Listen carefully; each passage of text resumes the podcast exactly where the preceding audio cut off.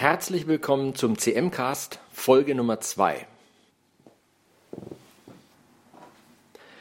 Wenn ihr euch die Beschreibung von dem Podcast durchlest, dann denkt ihr vielleicht, was ist denn das für eine komische Mischung? Physik und Wissenschaft, okay, das, das passt noch, aber Buddhismus, Lebensphilosophie, Musik und Minimalismus, was soll das? Ich möchte euch heute in der Folge versuchen zu überzeugen, dass diese Themen gar nicht so weit auseinander liegen, wie man denken sollte, dass es im Gegenteil tiefere Zusammenhänge gibt und wo keine Zusammenhänge, so ergänzen sich die Themen, weil sie sich entgegenstehen. Fangen wir doch mal mit dem Begriffspaar an Wissenschaft und Buddhismus. Naiv betrachtet ist der Buddhismus eine der großen Weltreligionen und bekanntlich passen Religionen nicht sehr gut zu unserem modernen wissenschaftlichen Weltverständnis. Aber genauer betrachtet ist Buddhismus eben keine herkömmliche Religion, allein schon, weil es im Buddhismus keinen Gott gibt. Was es im Buddhismus leider gibt, sind organisierte Klöster mit Äbten und Mönchen und dadurch natürlich die ganzen Probleme, die mit so einer Organisation einhergehen, genau wie in den anderen Religionen auch. Aber im Kern ist der Buddhismus tatsächlich viel mehr eine Lebensphilosophie oder man könnte ihn sogar als eine Psychotherapie auf ganz tiefer Ebene begreifen. Und mittlerweile hat sich ja allgemein herumgesprochen, dass viele Praktiken des Buddhismus, insbesondere die Meditation, das Gehirn verändert. Und zwar in einer Weise verändert, die sich mit modernen wissenschaftlichen Methoden heute nachweisen lässt. Insofern ist also der Buddhismus gerade, wenn überhaupt, dann die Religion, die am besten verträglich ist mit der modernen Wissenschaft.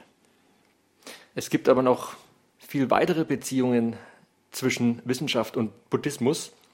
Zum Beispiel ist der Buddhismus keine Religion mit festen dogmatischen Vorschriften, sondern Buddha hat immer wieder betont, dass man seine Ideen einfach mal ausprobieren sollte und selber beurteilen, ob sie funktionieren oder nicht. Und das ist natürlich ganz nah auch in unserer wissenschaftlichen Vorgehensweise, wo wir immer wieder durch Experimente überprüfen, ob unsere Theorien von der Welt funktionieren oder eben nicht. Und das bringt mich auch schon zum nächsten Begriff, nämlich dem Minimalismus.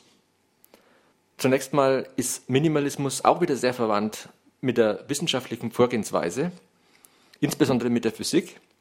Die Physik hat immer versucht, ganz große Bereiche unserer ja, mit Messgeräten erfassbaren Welt zurückzuführen auf wenige elementare Gesetze. Und das ist natürlich auch eine gewisse Form von Minimalismus. Also anstatt die Vielfalt zu feiern, versucht die Physik, das Viele zurückzuführen auf wenige einfache Grundgesetze.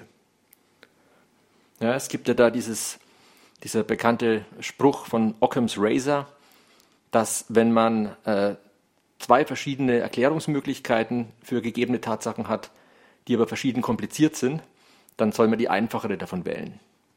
Also Einfachheit ist eigentlich schon in die wissenschaftliche Vorgehensweise eingebaut und ein minimalistisches Leben überträgt es in, in loser Analogie auf das Alltagsleben, wo man eben auch versucht, mit wenigen Dingen auszukommen, mit wenigen Hobbys, mit wenigen Gegenständen, die man anschafft und trotzdem damit eben ein erfülltes Leben zu führen. Aber gleichzeitig hat der Minimalismus natürlich auch wieder viel mit Buddhismus zu tun, insbesondere mit Zen-Buddhismus. Wer schon mal in Japan war und sich die alte japanische Architektur äh, angeschaut hat, der weiß, dass es hier eben mit extremer Schlichtheit und Zurückhaltung gelingt, trotzdem Eleganz zu erzeugen. Und diese japanische Architektur ist eben wirklich aus dem Zen entstanden, sodass also eine gewisse Art von Minimalismus auch sehr verträglich ist mit, mit buddhistischer Anschauung. Es gibt da natürlich auch wieder Gegenbeispiele, wenn man sich mal an andere buddhistische Sekten erinnert. Die haben teilweise eben Tempel, die im Gegensatz zum Zen sehr prunkvoll sind und äh, nach deutschem Verständnis fast schon kitschig bunt. Aber der Zen-Buddhismus auf jeden Fall hat sehr viele Künste hervorgebracht, die extrem minimalistisch sind. Einen Begriff aus der Podcast-Beschreibung habe ich bisher noch nicht gebraucht, nämlich die Musik. Und tatsächlich fällt es mir bei der auch am schwersten, äh, einen Zusammenhang mit den anderen Begriffen herzustellen. Wobei ich feststellen muss, dass unter meinen Physiker- und Mathematikerkollegen ein überdurchschnittlicher Anteil sich auch mit Musik beschäftigt, also zum Beispiel ein Instrument spielt. Und es geht ja die Vermutung um, dass äh, um gut zu sein, in Anführungszeichen, in der Wissenschaft, also speziell in der mathematisch orientierten Wissenschaft und um gut zu sein in der Musik, möglicherweise ähnliche Gehirnstrukturen wichtig sind. Ob das wirklich zutrifft, kann ich natürlich nicht bestätigen, aber es deckt sich zumindest mit meiner persönlichen Erfahrung. Es gibt auch wieder einen versteckten Zusammenhang zwischen Musik und Buddhismus. Und zwar, wenn ich jetzt mal an die Jazz-Improvisation denke, dabei spielt man auf seinem Instrument allein oder mit anderen Musikern und erfindet spontan neue Melodielinien und neue Akkorde.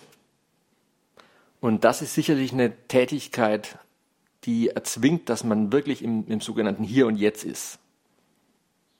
Ich kann mir jetzt nicht vorstellen, dass man während einer Jazz-Improvisation gleichzeitig über andere Sachen nachdenken kann, zum Beispiel. Während man andererseits ein auswendig gelerntes Musikstück schon durchaus spielen kann, während man über andere Sachen nachdenkt. Ja, über einen Begriff habe ich bisher noch ganz wenig erzählt, obwohl der eigentlich die ganzen anderen Dinge zusammenhält, und das ist eben die Lebensphilosophie.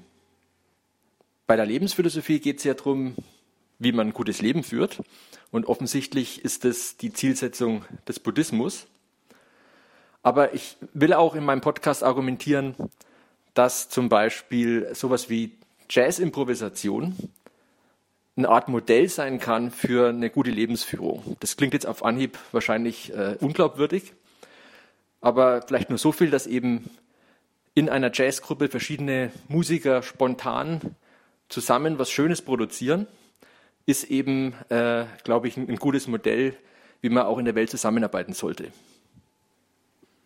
Und eigentlich, und das wäre eigentlich mein äh, Wunsch gewesen, zumindest als, als junger angehender Wissenschaftler war das mein Traum, dass man auch in der Wissenschaft zusammen mit anderen Kollegen schöne neue Theorien herausfindet, die dann zwar die Welt vielleicht auch technologisch weiterbringen, aber in erster Linie mal einfach schön sind.